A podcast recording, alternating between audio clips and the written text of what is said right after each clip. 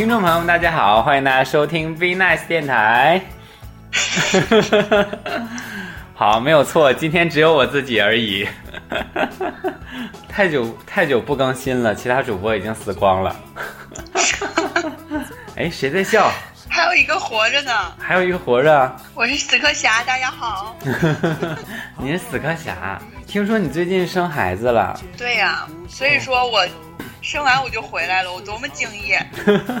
你生的咋样啊？生出来没啊？生出来了，拿命换来的。我天，生多大啊？多大个孩子？男女的？我也不知道。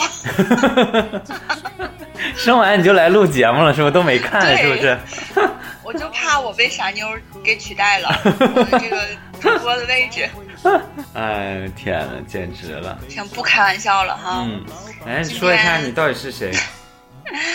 大家其实不用我说就能猜出来了，声音这么甜美，我是傻妞。大家自己算一算也知道，就只剩你了。对呀，只有我没生育过了。你不仅没生育，连对象都没有，你知道人差好几步呢。是啊，所以我有的是时间。好，大家好，我是周周老师。周 周老师最近怎么样啊？最近最近还行，就照顾我的两个儿子，这个哭完那个哭，那个哭完这个打我，就是就是这样。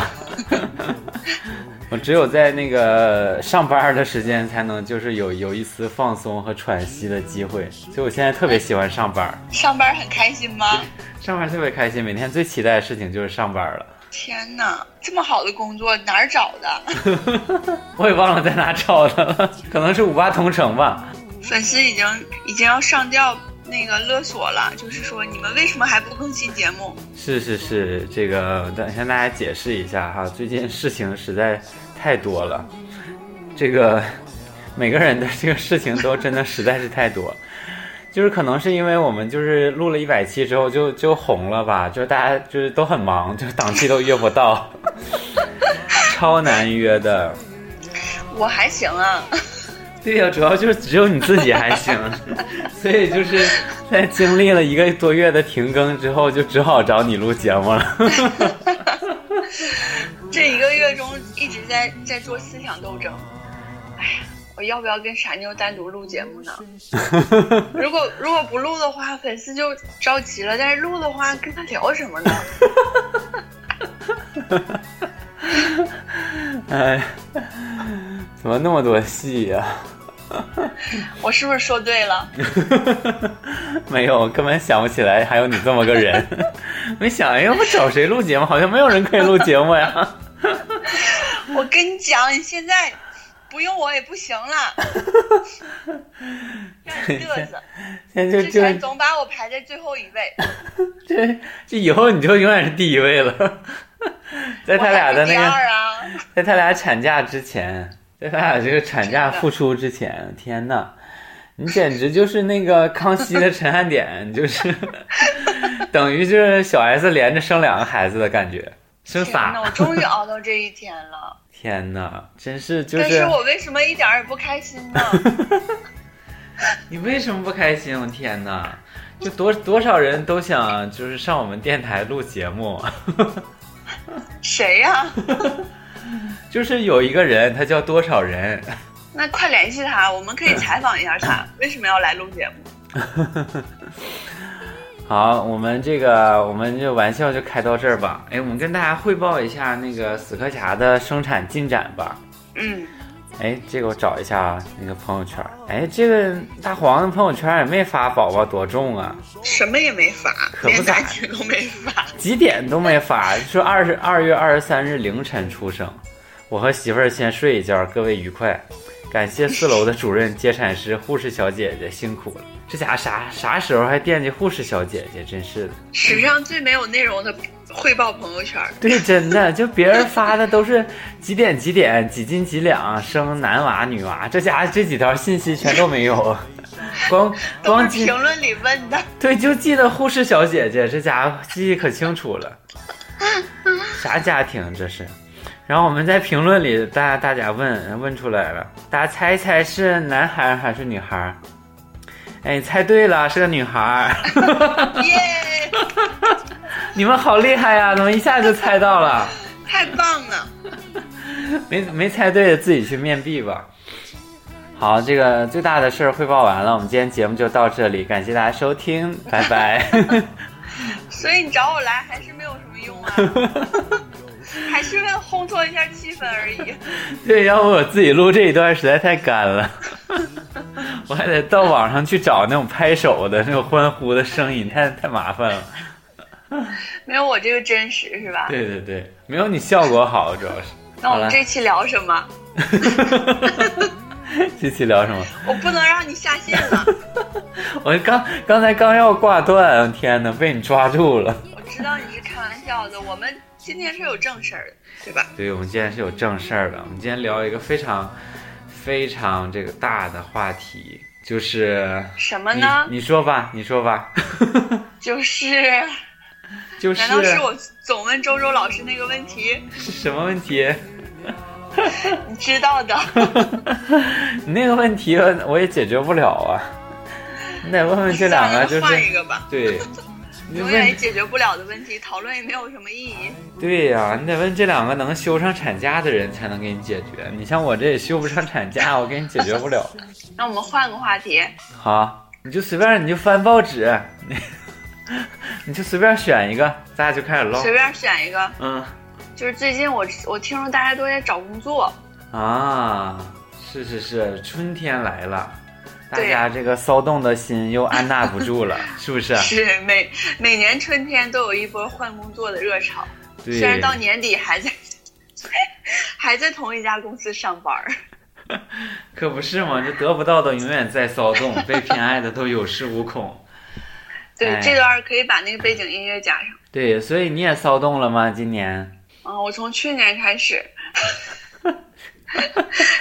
就已经开始了。你都骚一年了，还没骚出去，你这咋整呢？你这我真的是，对我已经有点有点整整不动了，真的。为什么找工作这么难？找工作为什么这么难？这就是我们今天的话题。对你作为一个专业人士，对吧？肯定有很多跟我们分享的地方。好，就今天这个。寿寿教授，寿教授就是跟大家分享一下，哎，如何找到一份更满意的工作呢？嗯，答案是不可能的。好了，好，这期聊完了。哎呀，真的吗？就是我觉得啊，大家要摆正一个心态，因为工作的话呢，本身它就不会是一件开心的事儿嘛，对不对？你就是用你的不开心去换钱嘛，人家买的就是你的不开心。你特别开心，人家还为啥给你钱？你特别开心，人家人家得管你要钱了，对不对？什么地方管？就像就像我们录电台这种这种工作，对，你看我们就录的特别开心，我们就天天往上搭钱，又是电费，又是交通费，又是又是吃饭的，可不咋的。我最近还投资了一大笔钱，我准备这个。给特别支持我们的这个粉丝一个小惊喜。哇哦，主播没有惊喜吗？主播没有啊。主播这个之前不是给你们惊喜了吗？天哪！对对对对对对，给你们颁发了奖杯。收到惊喜了。嗯，我们收到了那个一个杯子，对，上面有每个人每个人的卡通形象，然后是一个马克杯，我现在每天都在用。对，那个这个这个这个就是你们的终生成就奖。哇哇！我竟然把终生成就奖每天都喝水了。对呀，那就是跟你说是个奖杯，谁让你用来喝水的？哪有人用奖杯喝水？对，做的还是很用心的。我们正面是我们的卡通形象，然后背面呢就是我们的 Be Nice 的 logo，非常可爱的小蜜蜂。嗯，还有我们的名字。Be nice FM，对，特特别精致。然后我过阵打算开个网店，如果大家喜欢，可以上面去买。广告来的猝不及防。呃，然后关于给粉丝的小惊喜呢，其实到现在为止，其他的主播都不知道是什么，所以说呢，大家静静期待喽。因为本来想那个我们一百期的时候。寄给大家，但是，呃，实际上 不巧赶上一百期临近春节，工厂停工了。嗯，然后呢，就最近正在紧急的定制。嗯，如果说想得到这个礼物的话呢，就赶紧这个加进我们的，对，赶紧留言加到我们的群里吧。嗯，未来我们会挑选留言非常精彩的小伙伴，邀请大家上我们的节目，然后上节目的粉丝就会得到这个全球限量版的精美的礼品。哇！好期待呀！哎，天哪！终于有人来录节目了。天哪，好长的广告，真是。好，我们接下来对对聊回正题对对对，聊回正题。如何能找到一份更好的工作呢？答案是不可能的。你说大家为什么要换工作呢？一般来讲，那那我就要问问你啦。那你从去年到现在，为什么这么坚持啊？到底这个公司是把你怎么样了？你现在现在已经进入你的 HR 角色了，是吧？对呀对呀，来访问你一下。来访问我，我为什么要换工作呢？首先，首先一定是为了我的个人发展，因为我在当前公司已经有五年时间，并且觉得学到了很多东西。之后呢，如果想要有更大的进步呢，实际上我觉得换一个环境，然后换一种工作工作方式会比较好。哎，这回答你满意吗？哎，各位这个手机前面的小朋友们、小耳朵们要注意了，敲黑板。啊，傻妞的这种情况呢，是非常典型的这个换工作的这个候选人，非常的这个标准。傻妞的这个履历呢，是因为她从这个大学。呃，毕业包括毕业之前就已经来到他当前的这家公司来实习，一直工作到现在已经有五年的时间了，对吧？嗯，对。嗯，从简历上来看呢，是一个呃非常稳定的一个求职者，非常稳定的一个候选人。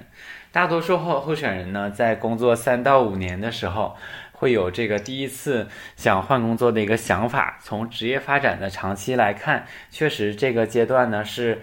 呃，比较适合做一次重新选择这样的一个机会，因为我们大家都知道，这个刚毕业的时候，我们对自己适合什么样的工作，自己喜欢什么样的工作，包括我们找到第一份工作到底是做什么的，找到这家公司到底的这个企业文化、工作氛围是怎么样的，都是不清楚的。所以说，在工作了三年之后，我们有了一定的这个专业积累的这样的一个基础，那么。有这样的一个重新自我判断自己选择的这样的一个能力，那么确实在这个时间去做一个重新选择是一个比较合理的时候，嗯，但是呢，我们知道啊，这个找工作来讲是对大家来说非常重要的一个事情，因为我们工作了的人啊，这个大家都有体会哈。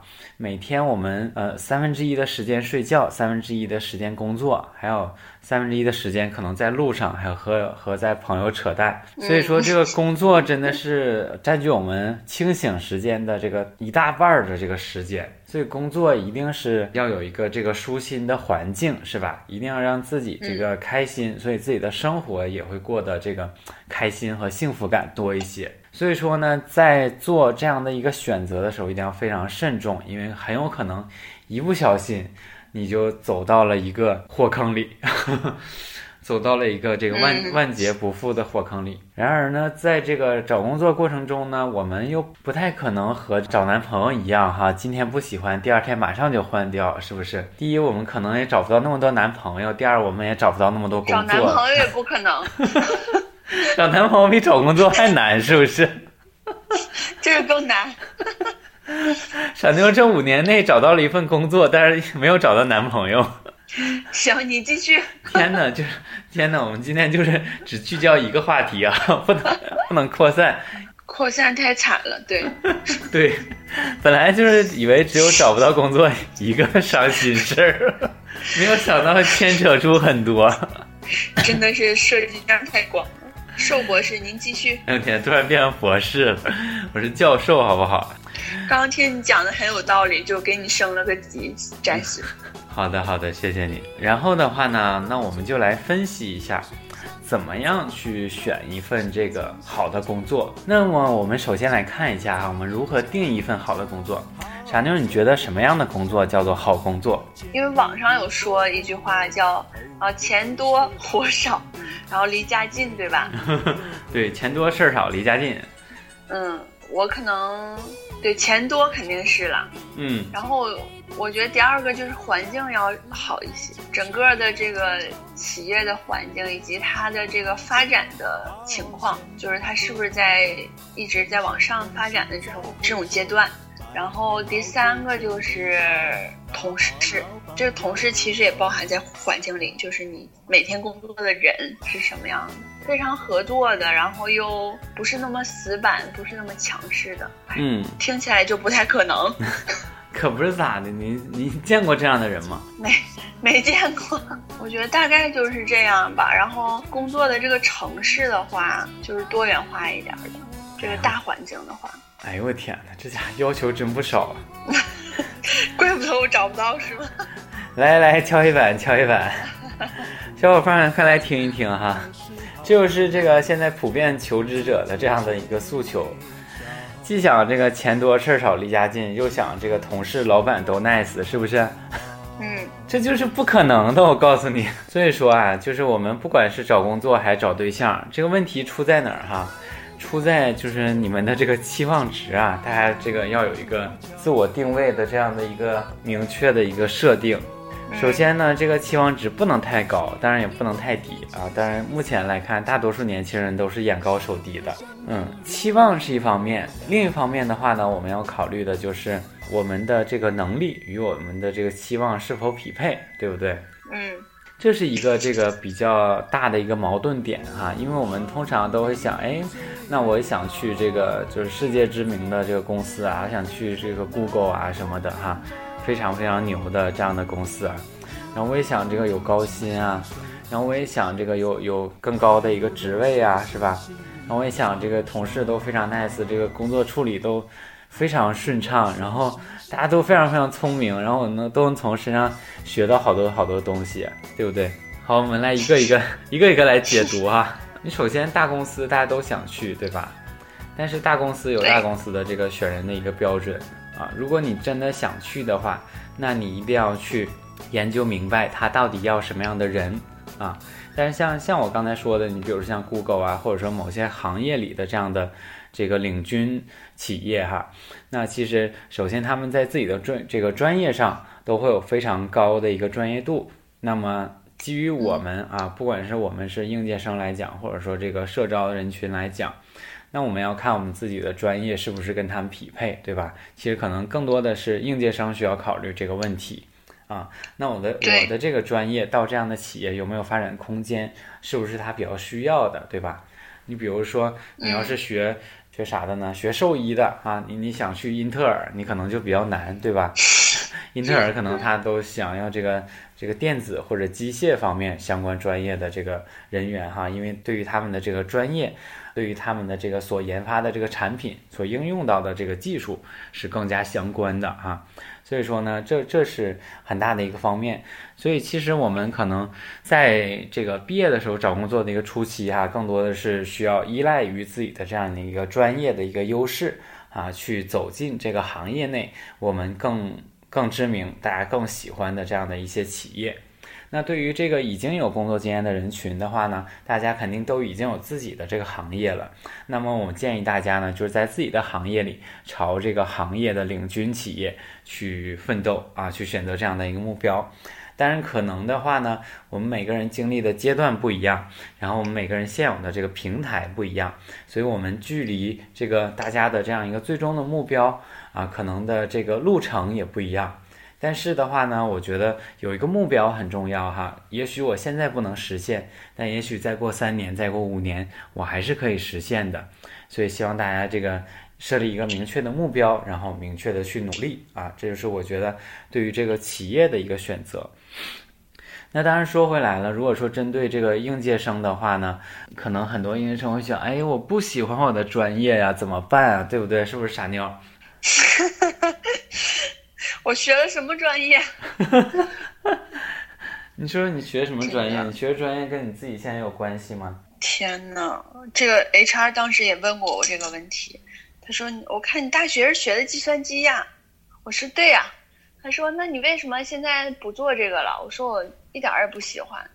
然后他说那你还会一点点编程吗？我说会那么一点点吧。嗯，你看大傻妞就是这样的一个我刚才说的这样一个例子哈，因为呃他可能也。工作了一段时间，实习了一段时间，哈，觉得自己不喜欢这个专业，所以他就开始寻找其他的方向。但是呢，这个注意一点哈，因为他的这个专业是计算机，所以他在寻找其他方向的时候呢，他依然留在了这个计算机的这个行业里啊，去寻找他的这个其他的职业转型。对。所以说呢，也跟大家提个醒，如果说你确实不喜欢你的专业啊，比如说你学兽医，你不想做兽医，但你可以在这个整个这个动物医疗的这个大的产业里哈，去找一个其他的工作，是吧？你比如说你你觉得啊，你可能喜欢跟人打交道啊，你可以做做销售啊，或者做行政这样的工作哈，可能呃，在跳出专业之外，可能是一些这个可以的这样的一个选项，但是呢。可能大家又会说啊，那我不想做销售啊，那就没有关系，你可以在这个行业里多去观察，多去了解。这个很多的工作呢，它都是有这样的一个相通性的，而且大家不要受这个既有认印象的这样的一个刻板印象的一个限制。很多的工作，因为在不同的企业，可能同样是销售，在呃房地产企业和在这个化工行业的这个销售工作内容是完全不同的。啊，工作的这个方式和和这个接触的人也是完全不一样的，所以的话呢，大家还是要去多了解，才能帮助自己做这样一个进一步的一个判断。所以在选择换工作的时候，是要先看行业，对吗？对行业是一个非常重要的一个前提，因为呃，其实每个行业和每个行业它之间的这个呃门槛儿啊，或者说这个壁垒啊是很高的。呃，如果说你在一个行业工作三到五年之后，你想换一个全新的行业，其实相当于你原来的经验是可能绝大多数都是浪费了。那么其实也就是浪费了你的青春。那你在放弃了你三四年的青春，你在和。呃，以零的经验啊，去和这个应届毕业的大学生去比啊，那一你没有人家年轻，二你没有人家这个身体好啊，可能加班你都加不动。然后的话呢，你薪资期望又很高，所以说对于企业来说，用你的可能性非常小，除非董事长是你爸，是不是？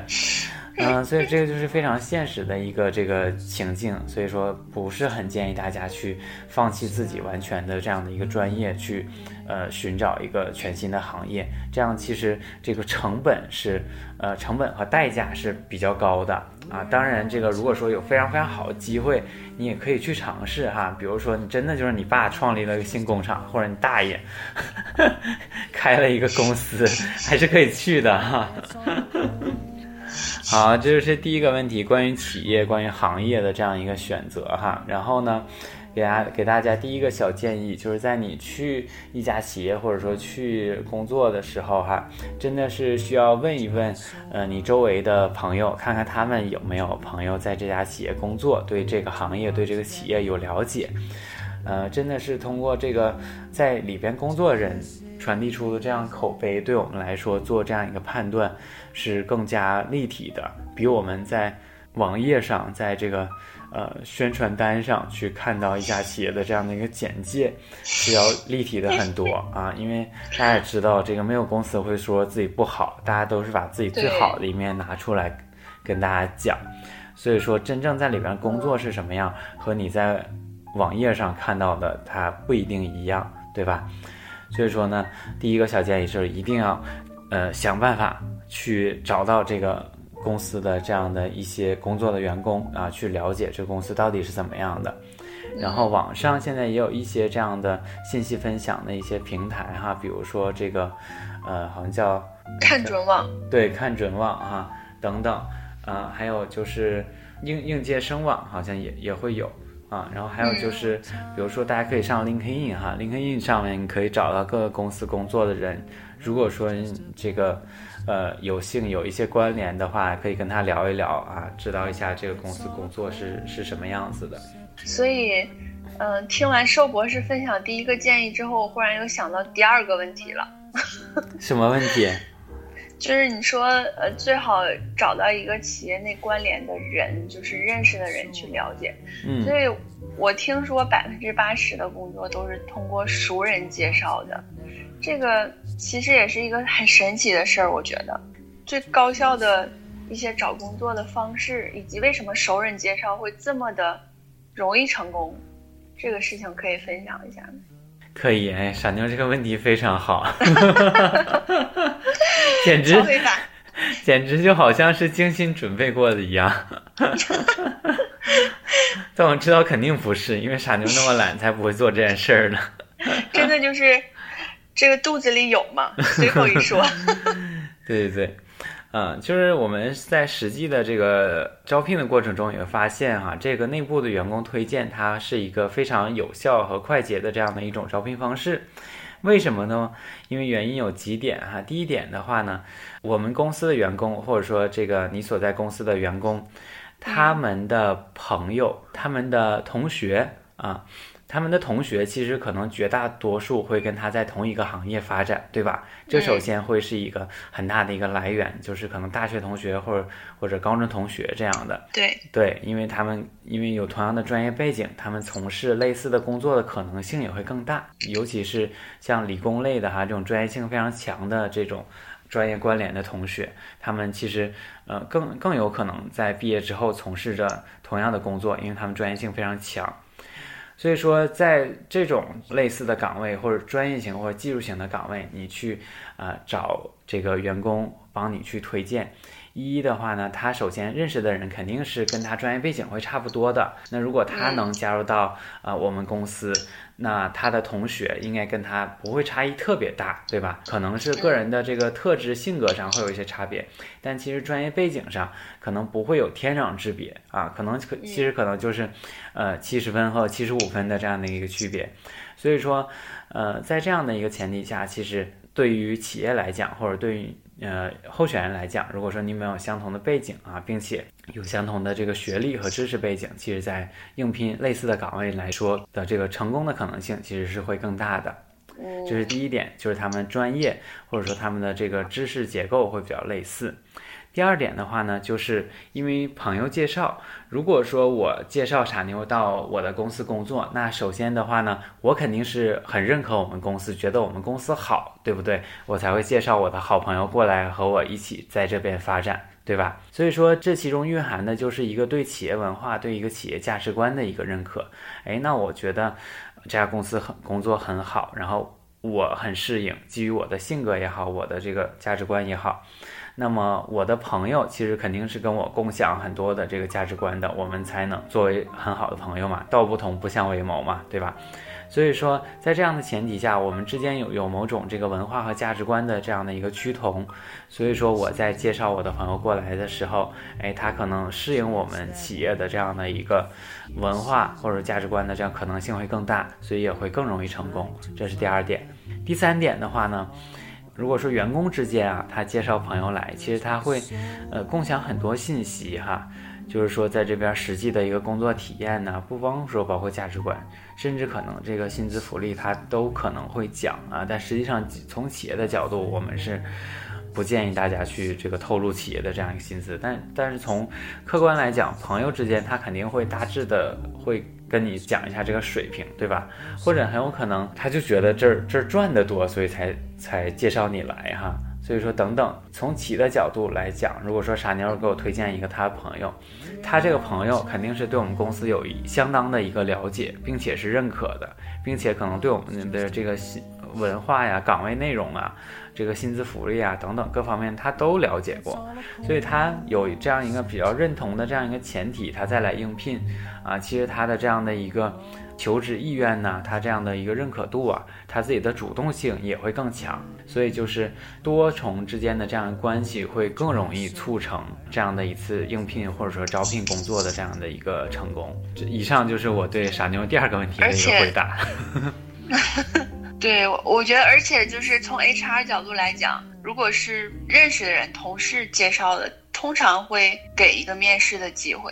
就是从求职者的角度来讲，如果是朋友推荐给到人力资源部那边，人力资源部通常通常都会给一个面试的机会，或者是打电话的这种，而不是说如果是这个求职者自己去在招聘网站上投简历呀，这种很可能就被人力资源部给忽略掉了，就是没有去进一步沟通。嗯，好的，我明白你意思了。这就衍生到一个新的问题，就是在网络上投简历和通过朋友投简历，哪个这个获得面试的可能性更大，对不对？对对对。嗯，其实客观来讲啊，HR 在看简历的时候，他更多的是看你这个呃简历跟我们实际的这个工作内容的一个匹配度。其实这个简历的渠道来讲，并不是我们最关心的这样的一个内容啊。但当然，这个如果总经理递给我一份简历，我是肯定是 是 会给他安排一安排好后后续的这一切的哈。这这个就是特殊情况，开个玩笑。但是实际上我们在做判断，更多的还是会看这个候选人实际的一个匹配度。如果说像你说的这种情况呢，有可能是处于处于一个什么样的情境呢？就是这个候选人他可能有我这个岗位。要求的一部分的这样的一些特质啊，他符合我们可能百分之啊三十、百分之四十、百分之五十这样的一个要求，但是呢，可能我通常在呃面对所有的候选人的时候，可能我要求他至少有百分之六十的这个匹配度。对，嗯，因为我我们在看简历的时候，只是看硬件嘛，对吧？只是看你的经历啊、学历啊、专业啊等等，你做过的事情啊，我们看的是硬件。但是呢，因为基于员工的推荐，如果说这个员工愿意推荐他，第一，他是对对于公司的一个认可和支持哈，我们是希望对员工有一个鼓励。第二的话呢，这个员工肯定会对这个人有一个评价啊，他肯定会觉得，哎，这个人因为哪些方面好，我才会推荐给你。因为呃，比如员工推荐给我的时候，我肯定会跟他。这个有一个小的沟通嘛，哎，那我会问你，哎，为什么推荐这个人啊？那我我可能我会跟他讲说，哎，我觉得这个人可能，呃，比如说工作年限稍微短一些啊，啊，或者说他有可能没做过哪一块的这个工作哈，可能不是特别的合适，嗯，我会先跟他讲，然后他就会讲，哎，比如说，哎，这个人他非常努力啊，责任心非常强啊，等等方面，哎，他都会都会对他有一些评价，而且因为他是我们的员工嘛，我们肯定是会相信他。而且你也是他的朋友，所以我们三方是有一个这个，呃，信任的前提在的。嗯，对对对，信任的一个前提在，所以说有这样的一个相当的一个这个额外的一个证明吧。其实可能我会愿意去了解一下啊，可能在你的这个硬件不是百分之六十以上匹配的时候，我觉得哎，那有这样的这个侧面的一个认可啊，这个人的这个人品啊，这个人的这个。呃，性格各方面都是比较合适的。那其实我们也愿意看，因为并不是所有的岗位我们都需要，就是呃，一定是就是专业度啊，百分之九十，或者说大大拿这种哈。可能在某些程度上，我们也更看重这种员工他的这个主动性啊，这种求职意愿呐，包括他的这种未来可以这个挖掘的一个潜质啊等等，我们也是会综合考虑的。所以有他这样的一个推荐，在这样的一个情况下，我们是有可能给他一个额外的机会的。但是呢，也有的时候员工推荐的简历，这个可能简历就是八竿子打不着哈。对对对，这种就没办法。对，他就说，哎，你看这个这个能不能来在我们公司找个工作呀？我说你想让他做啥工作呀？我说我们公司没有他这个岗啊，对不对？我 们公司不缺兽医啊。然后然后就就没有办法，但可能就有些员工他说，哎呀，还是您给个面试机会吧。我说我真没有办法给，我就不知道跟人唠啥。跟我完全不一样，也会有这样的情况啊。然后也有的时候呢，就是可能呃简历也是匹配的，但是可能确实现在没有这个岗位需求啊，这个也有可能会就是说给个机会我们见一下储备一下哈，也有可能我们现在就是就不见了。专业，因为其实对于这个嗯 HR 的角度来讲，我们每天需要处理的这个候选人还是比较多的，呃，倒倒不是说真正应聘的人有。就很多很多哈，不见得每个公司人都非常非常多，但事实上呢，其实每个岗位它开出来，我们都是比较紧急的哈，大部分岗位开出来都是 urgent 的一个状态，所以说在这样就是很紧急的状态下吧，我需要把这个更有效的时间去花在更有可能这个适合我们岗位的这个候选人上，而不是说你可能给我一个，哎，你过你觉得非常好，但是可能八竿子打不着简历，我还要浪费一个小时在这个身上去面试，其实对我来说这个成本很大，因为我还有好多职位还没有过。所以是这样的一个角度，我们做判断的时候，其实会更加的这个客观，因为觉得这个人他能胜任这些岗位，我我肯定是巴不得让他来。但如果说确实不行，我们确实是没有办法。嗯，这个就是比较实际的一个情况。笑，真的是这样。嗯，所以就是这个是第一步哈，就是你在筛选简历的时候。嗯，然后一般一般你这个筛选简历通过之后就会。有一个前期的沟通，对，有一个前期的沟通，这个沟通其实我觉得还挺有意思的，因为其实每次我接到这样的电话，大家会问我差不多的问题，嗯，有几个很典型的问题，第一个，你为什么要换换工作？这个刚才我们已经说过了。第二个，就比如说换城市的话，就是比如说你为什么想想从你的城市。换到北京、上海，嗯，这样的问题，嗯，然后还有一个问题，我也是比较头疼的，就是你在现在的工作中，你工作这几年，你遇到的最大的挑战是什么？嗯，然后你是怎么解决的？哇，这个问题我真的是觉得有点难，因为没遇到啥挑战，是不是？就觉得没有说遇到说那么大的挑战 难以解决的，都还好。好，好，好，然后我来帮你这个这个想想办法哈，怎么回答这几个问题。呃，这个问题确实是这个 HR 在面试的时候经常会问的，也是我们比较关注的几个点哈。呃，前两个问题的话，其实它主要判断的就是你求职的一个意向性，那你到底为什么要换工作？对吧？那你到底为什么选择我们公司啊？到底这个是不是真的真的会来啊？因为从 HR 的角度上来讲，我们会看这个候选人他实际的一个这个求职的动机，来判断他是否有多大的可能性来到我们公司啊。这是 HR 的角度。所以说他问你这几个问题，都是在去帮他验证啊你的这个呃求职动机，包括加入他们公司的一个可能性啊。那比如说哈，你为什么要换工作？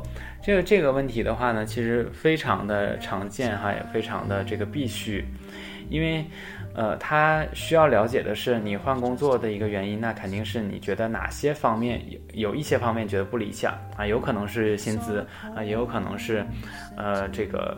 呃，工作内容啊，也有可能职业发展，也有可能是跟上级的一个配合关系等等，很多原因都会有。那么，其实我们想听到就是最真实的一个原因，因为我们要考虑的是你来到我们这儿会不会遇到同样的原因而离开。嗯嗯，因为因为我不想就是说，哎，我招来一个人，他可能在我这儿也有可能面临同样的问题。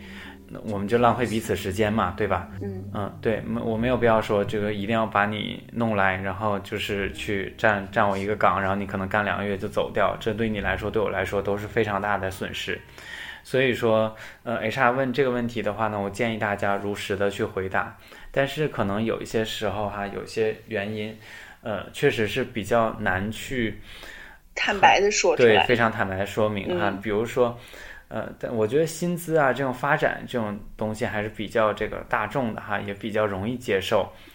呃，但是如果说你确实是因为跟领导、跟你的直接上级关系闹得有点僵，或者因为某些事情这个闹得很僵，所以才离开的话，其实这样的问题需要你比较好的去一个去处理，因为从客观的角度上来讲。呃，一个巴掌拍不响。如果说你们两个人的关系确实闹得很僵，我相信两方肯定是都有责任的。所以说，那如果说你在这边可能会遇到这样问题，我认为你可能在某些方面的这个呃判断或者价值观可能是需要调整的。那如果说你因为这样的原因而离开，你到其他公司，其实仍然有可能由于这样的原因离开。所以说，这是非常需要注意的这样的一个。问题哈，所以说大家一定要想一想，如果说真的是跟自己的这个直接上级配合的不好的话，那么不妨反思一下哈，有没有哪些是自己的一个责任。当然，这个肯定是双方都有责任嘛。但是我觉得大家要想清楚自己要负担哪些责任，因为在未来的这个工作中，真的是有可能你还会面临到同样的一个情境啊。如果说你不能明白领导他某些做事的一个意图也好，或者说不能适应他的一些这个管理风格哈，或或者说沟通方式也好，其实我觉得在大部分企业这些问题都是存在的，因为你所遇到人永远是形形色色的。啊，永远是有些人强势，有些人非常 nice 啊，有些人这个思路很清晰，有些人就是比较迷糊啊，什么样的都会遇到。所以说，像这样的方式要格外这个明确的一个处理。如果说你真的是由于这样的原因，由于你的人际关系，不管是跟上级也好，跟同事也好，而决定离职，那其实真的要大家反思一下自己有没有哪些方面做的不够好，因为真的是。你换了环境，很有可能遇到同样的问题。这样的问题，我觉得通过跳槽是解决不了的。然后还有什么来着？还有一个问题就是，你在工作中遇到最大的挑战是什么？你是怎么解决的？对 对，这个问题真太要命了，真要命啊！真的，我自己面试以后也害怕别人问这样的问题。我想哪有啥挑战呢？我这不都过来了吗？呃，这个问题的话呢，跟前两个问题这个考察点就不一样。前两个问题他考察，哎，是不是你真的呃愿意来，并且你是不是真的来了能待在我这儿哈？这这是前两个问题考察的点。这个叫做这个情境面试法哈，他想考察是你解决问题，对你实际解决问题的一个能力，呃，或者说解决问题的一个思路啊。呃，其实不见得这个事情需要多么多么的大哈，不见得说你非得是啊组织一个一万人的活动啊，这个解决了一个上千万的一个 case，这样才叫这个大任务大挑战哈，并不是这样的，而是针对于你个人你曾经所遇到的一些困难哈，比如说。呃，可能你在入职的时候，你遇到了第一个工作啊，第一个项目，你不知道怎么样去做，然后通过你请教别人啊，请教领导啊，或者有别人的帮助啊，等等这样的一些一系列的条件之后，然后你去完成了这个任务，并且做得不错，我觉得这也是一个比较大的一个挑战，或者就是比如说你实现了某些专业上的一个这个突破哈，比如说刚开始，呃，你不会某一种编程语言是吧？可能，但是你的新工作，你来的一个新项目就需要你去用啊，然后你可能通过一个月、两个月的这样一个自学，然后再通过这个请请教别人啊等等这样的一个方式，自己比如说报班啊、去上课啊等等，然后实现了这个新的这个技术的一个掌握哈，这我觉得也是一个挑战。那么他想听的就是你在面对这样事情，你你是怎么样的一个解决方式啊？你会怎么样去做？然后你做的结果是什么样的？那么这是这是第一点，就是他会考察你你是如何解决问题的，你解决问题的思路啊。然后的话呢，他同时哈会通过这一点去验证你有没有在说谎。嗯，因为在通过这样的这个问题的时候，他往往会要求你举一个具体的例子嘛，对吧？对，举一个具体的例子，那你肯定是，如果说你确实讲的是你真实的案例，你肯定会讲很多的这个细节，并且他问你什么的这个问题，你都是能立刻的给到一个答案的，对吧？比如说傻妞，我现在问你，你去年做的某一个某一项的这个活动，然后当时有多少个人参加呀？当时。大概是上午还是下午举行的呀？然后你做了哪些的这个筹备工作啊？有没有人配合你啊？然后这其中有没有发生哪些小插曲啊？等等这样的。如果说你都能讲出来，这肯定是你真实经历的话，你肯定都能讲出来嘛，对吧？当时比如说死磕侠参加了啊，周周老师也参加了。然后死磕侠这当天特别倒霉，还绊了一跤，磕掉了一颗牙之类的，这些细节你都会记得。嗯，啊，但是对，但是事实上，如果说你在编造一个故事，其实这段很多的这个细节你是没有办法来得及填充的，除非是你在来之前你就写一篇稿，对吧？但是即使是这样，即使你在之前已经准备了一个非常完整的一个故事，面试官他突如其来的某些问题，其实会打乱你的节奏。啊，对，比如说你，你说你去年去了这个澳大利亚旅行，然后我问你，那当时有没有下雨？之前你可能沉浸在哈，我去了哪些景点儿，然后 景点儿的这个都有什么？有很多照片儿，我还拍了很多照片儿，自己还 PS 了一些照片儿出来，对吧？嗯。但是如果说他追问这些非常非常狭狭小的这样的一个细节问题，有可能就会把你问到。那如果说连续有三个这样的问题你回答不上来，那你一定是在说谎。对，实际上，对方也能从语气中感觉出来。对，因为你这个时候你就会开始焦虑啊。那时候这个时候可能 HR 他会观察你的一些微表情，你比如说有没有摸脖子啊，有没有摸鼻子啊，有没有挡嘴啊等等这样。好可怕呀！嗯，这样的就是啊，就我们非常就专业了，就可都可以判断出来，所以不要撒谎啊。嗯，所以这个问题还是说 要尽量真实，然后也不需要说真的是一个很大的那种事情。对，其实大家想问的就是你的一个过程啊，不管是这个事情是多大，你只要能讲明白你的这个过程就就 OK 了，完全没有问题。嗯啊，对，我懂了。嗯啊，对你刚才还有个问题，就是说你为什么要到呃北京或者上海这样大城市发展？对，不同的城市，嗯。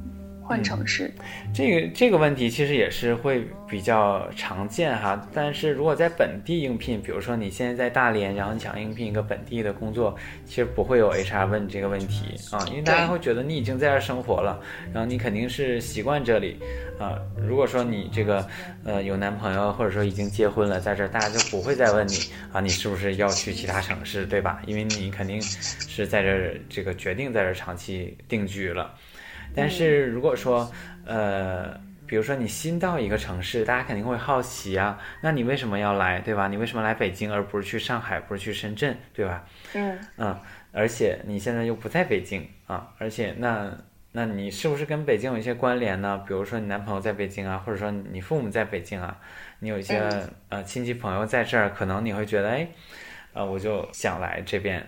这这是这个正常的这个逻辑，我们会比较容易接受的，对吧？嗯。因为如果说你在这个城市完全没有任何的关联，啊，你又没有来过，你可能连这个天安门在哪儿都不知道。你跟我说，哎，我就是特别喜欢北京，我在电视里看到的，我觉得天安门太好了，我在上旁边上班去啊，我得去首都啊，对不对？那那就是就是站不住脚嘛，对吧？因为同时应聘这个这个岗位的还有很多候选人，可能很多候选人就有很强的这个本地的关联，对吧？很多可能是在北京一直生活工作的，还有可能很多人是因为呃家庭，因为父母啊，因为爱人啊的关系来到这样的一个城市，而你对这个城市没有任何的关联。那今天有可能你因为哎觉得北京特别好，你来北京了，明天很有可能你就觉得上海更好啊，我就去上海了。所以这对于 HR 来说，他也是一个比较在乎的一个关注点，因为呃，大的公司他都会希望员工有一个稳定的一个发展嘛，因为经常性的员工流失对企业是一个很大的一个资源的流失，所以说在这方面呢，他想要考察就是你一个长期的一个稳定性。嗯，所以如果说我有很多朋友在那边，这个站得住脚吗？嗯，很多朋友这个就比较模糊了，对吧？因为朋友朋友本身就是一个很宽泛的概念嘛，你认识的人可以叫朋友，你像你你的发小跟你认识十几年的这种人也可以叫朋友，对吧？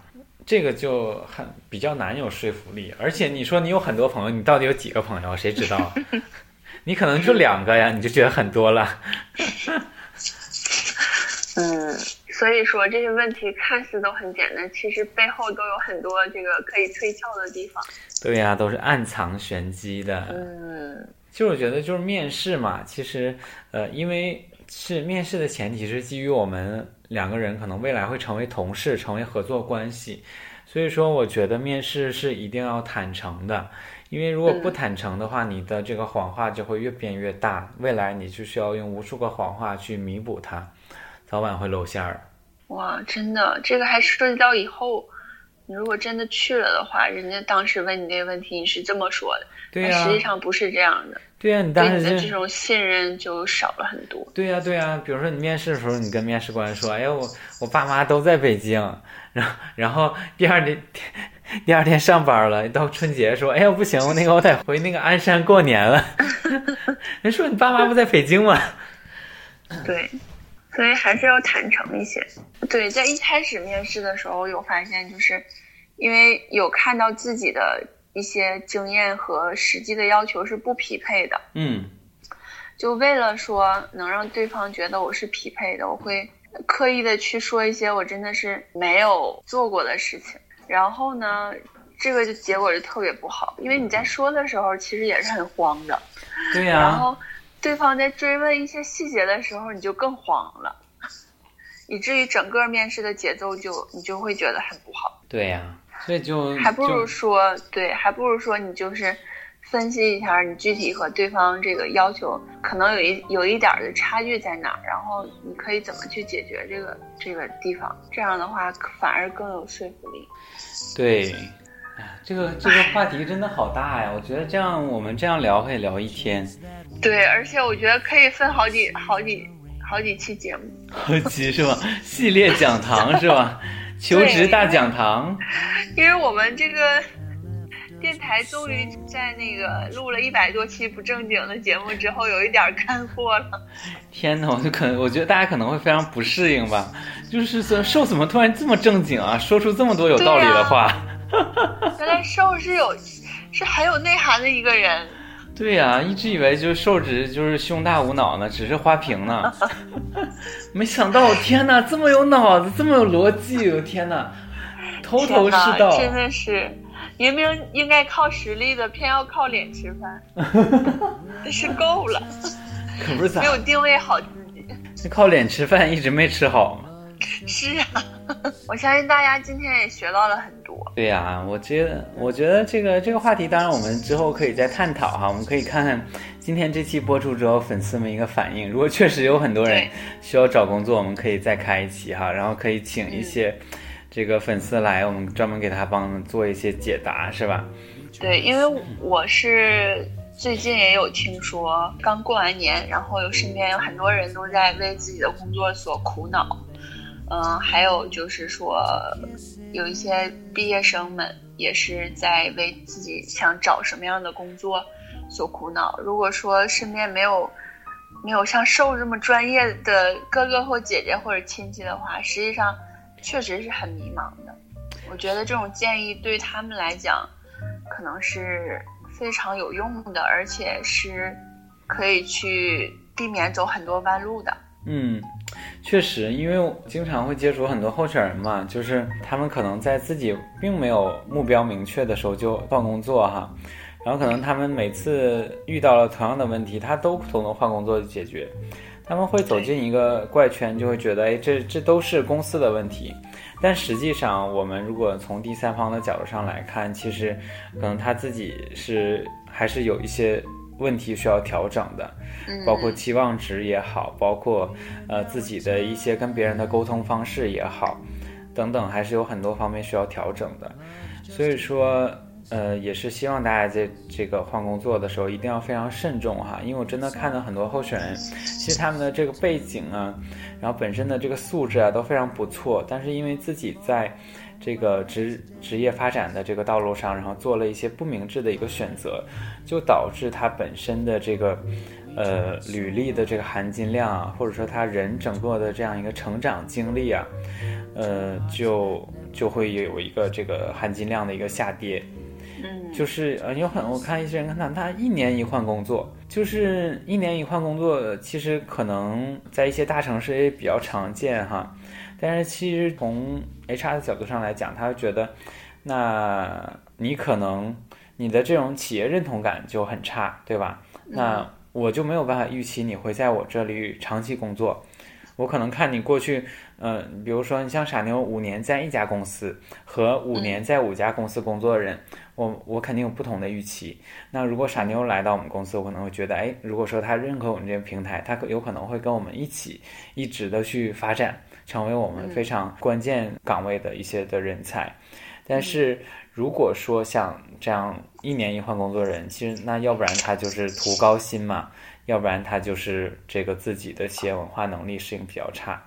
但其实我觉得哈，在同一个这个级别哈，我们我们都知道，就是每个岗位它都会有很多不同的职级。我们简单来说会有这个呃专专业岗和这个管理岗，那更简单来说就是专员和经理这样的这样这样的一个关系哈。那如果说你在专员岗一直不停的换工作，五年换五份工作，其实你很难有积累，然后每每家公司都会对你不信任，没有公司会提升你成为经理，对吧？因为你总是在做专专员的工作，每份工作都是在重复之前的工作，你自己很难有提升。但是如果说你在一家公司工作五年，那你到下一家公司，我也预期你大概能工作个三五年，对吧？那在这样的时候，然后在你这样的一个年龄和背景上，是很符合就是从专员到经理这样的一个角色转换的这样的一个时机的，对吧？那我就会重点培养你，对吧？但是像第一种人，他可能来了，哎，那我觉得，哎，他就是来赚钱的呀，那我就用他就可以了，我没有必要培养他，嗯，是吧？因为他来的时候可能也很明确，他换每份工作，他就觉得，哎，我有百分之二十、百分之三十的一个薪资涨幅，很开心，但是。你在工作了几年之后，你就会发现，你这样就是一味的评级的跳槽，或者说就是所谓的这种职位的晋升，而实际上仍在做相似的工作的这种跳槽，其实就是在浪费你的青春。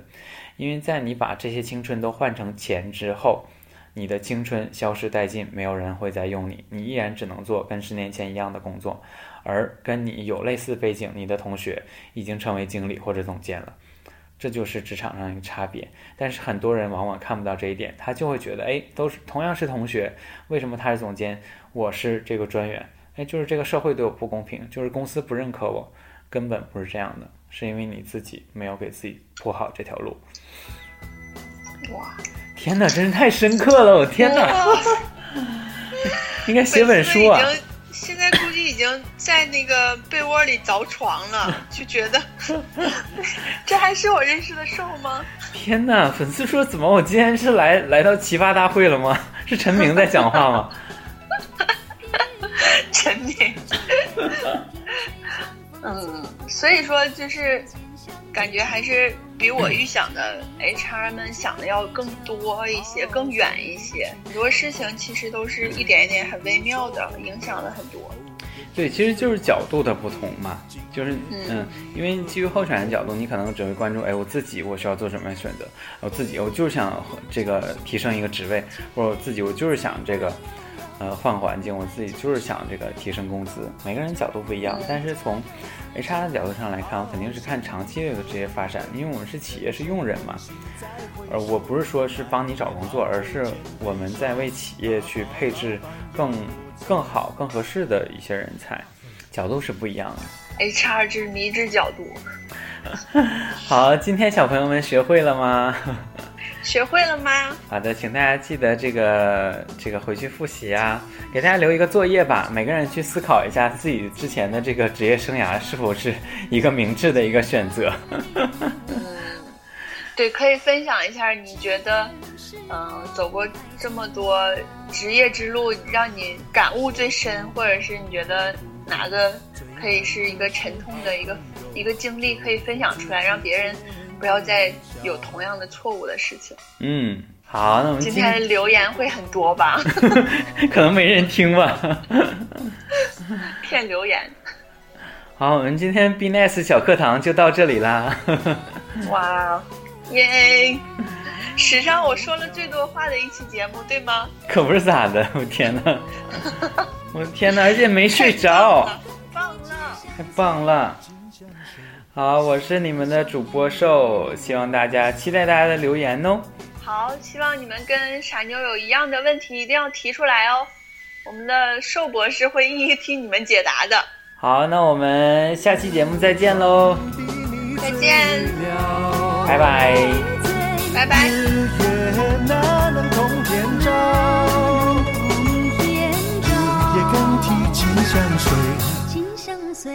还不如学星星一双双。还不如学星星一双双。